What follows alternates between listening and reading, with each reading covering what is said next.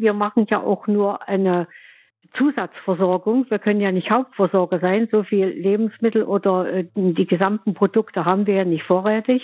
Um Menschen komplett zu versorgen, dafür haben die Tafeln in Deutschland gar nicht genug Lebensmittel, sagt Helga Voy. Sie ist selbst Vorsitzende der Tafel in Torgau. Dort läuft es gerade wie bei vielen Tafeln in Deutschland. Die Nachfrage ist so groß, dass die Tafel selbst diese Zusatzversorgung kaum noch leisten kann. Manche Zweigstellen müssen Bedürftige sogar wegschicken. Sie nehmen keine neue Kundinnen und Kunden mehr auf. Wie kommen die Tafeln raus aus dieser Krise? Das fragen wir uns heute. Mein Name ist Lars Feyen. Hi.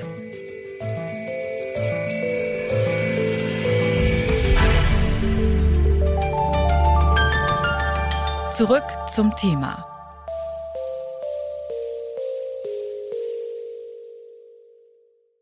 Strom und Energie, Lebensmittel und Rohstoffe. All das wird seit dem Krieg in der Ukraine immer teurer. Besonders hart trifft das in Deutschland die Menschen, die wenig oder gar kein Einkommen haben. Von ihnen suchen immer mehr Menschen Hilfe bei einer Tafel, einer gemeinnützigen Stelle, bei der Ehrenamtliche an Bedürftige kostenfrei Essen verteilen. Dort ist die Nachfrage schon während der Corona-Pandemie gestiegen. Mittlerweile ist sie so groß, dass viele Tafeln an ihre Grenzen kommen. Denn die Lebenshaltungskosten sind für alle gestiegen und zu den bedürftigen Deutschen kommen gerade auch viele Geflüchtete aus der Ukraine, die auf die Tafeln angewiesen sind. Das führt dazu, dass die Lebensmittel, die Supermärkte an Tafeln spenden, oft nicht mehr ausreichen. Die Tafeln müssen also zukaufen oder verhängen sogar Aufnahmestopps, zum Beispiel in Kiel, in Leipzig oder in Essen. Soweit ist es bei der Torgauer Tafel noch nicht gekommen, aber auch dort hat die Tafel aktuell ganz schön zu kämpfen, sagt die Vorsitzende Helga Voy. Eigentlich ist es für alle ein schlimmer Zustand. Äh, für uns die Arbeit wird immer mehr und wir müssen uns wirklich bemühen, allen Forderungen gerecht zu werden. Und dann auch die Menschen, die zu uns kommen, die kommen ja nicht aus irgendwelchen freien Stücken oder äh, weil es einen Spaß macht, sondern es geht ja darum, dass sie Lebensmittel brauchen aufgrund der Verteuerung der Lebensmittel und keine Steigerung in irgendeiner Richtung zu sehen ist. Die Rente wird zwar etwas erhöht, aber das frisst ja schon im Grunde genommen die Teuerungsrate auf. Und äh, was noch dazu kommt, ist, dass wir seit Mitte März dann die ukrainischen Flüchtlinge hier haben, die hierher geschickt worden sind, auch von der Stadt, dass sie eine Erstversorgung kriegen. Die haben sie auch bekommen, aber die kommen natürlich regelmäßig jetzt, jetzt jede Woche und holen sich ihre Lebensmittel ab. Und das stellt uns vor ziemlich große Herausforderungen. Nun, ich hatte es ja schon erwähnt, dass es einen Aufnahmestopp in vielen Stellen gibt. Wie ist die Situation in Torgau? Ist das auch für Sie tatsächlich eine Option? Nein, kann ich ganz eindeutig beantworten, nein, weil ich der Meinung bin, wenn äh, Bedürftige hierher kommen, habe ich ja gerade gesagt, dann kommen die nicht aus Spaß, um, weil wir uns vielleicht gefallen, sondern es geht ja darum, dass sie kein Geld oder nicht mehr genügend Geld haben, um ihre Lebensmittel abzusichern, ihre Grundversorgung. Und aus dem Grund haben wir gesagt, wir versuchen das so lange, wie es machbar ist, Woran fehlt es denn im Moment am meisten? Also gibt es da bestimmte Produkte, die vielleicht fehlen oder bestimmte Lebensmittel? Wie ist das?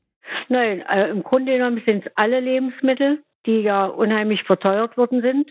Merken wir ja selber, wenn wir einkaufen gehen.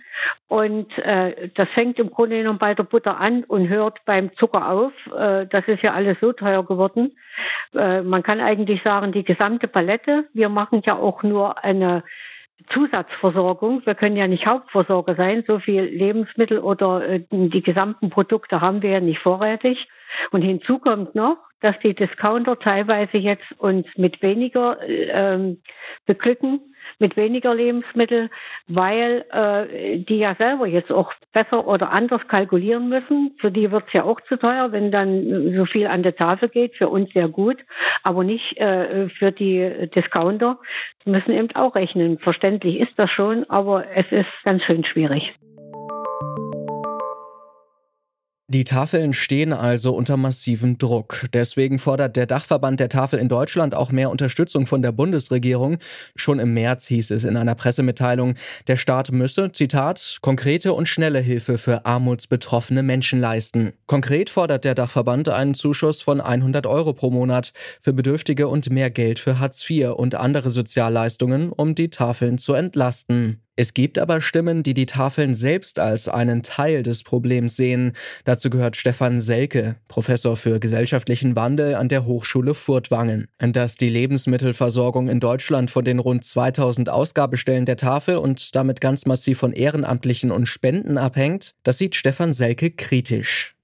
Das ist wirklich Engagement auf dünnem Eis. Das kritisiere ich und kritisieren viele anderen seit vielen Jahren. Wagen wir doch mal ganz kurz den größeren Blick auf dieses System. Also die Tafeln wurden 1993 gegründet und ungefähr zu dieser Zeit begann in ganz Europa ein Narrativ, eine Erzählung, die Engagement wirklich als positive Ressource betont hat. Und es gab vielfältige Aktionen politischer Art, aber auch in medialer Art, um Engagement, freiwilliges Engagement zu fordern in Richtung einer Art freiwilligen Gesellschaft. Das hat mit dem neoliberalen Umbau unserer Gesellschaft zu tun und Tafeln sind genau in dieser Phase gegründet worden und haben sich etabliert. Und dann gab es eine zweite Leiterzählung, das war die Lebensmittelrettungserzählung. Tafeln retten Lebensmittel. Das ist weder empirisch haltbar, noch ist es eben wirklich äh, förderlich, weil das, was übrig bleibt an Lebensmitteln durch bessere Lagerhaltung, Logistiksysteme immer weniger wird bei gleichzeitigem Anstieg der Tafelkunden oder Gäste. Das entsteht eine weitere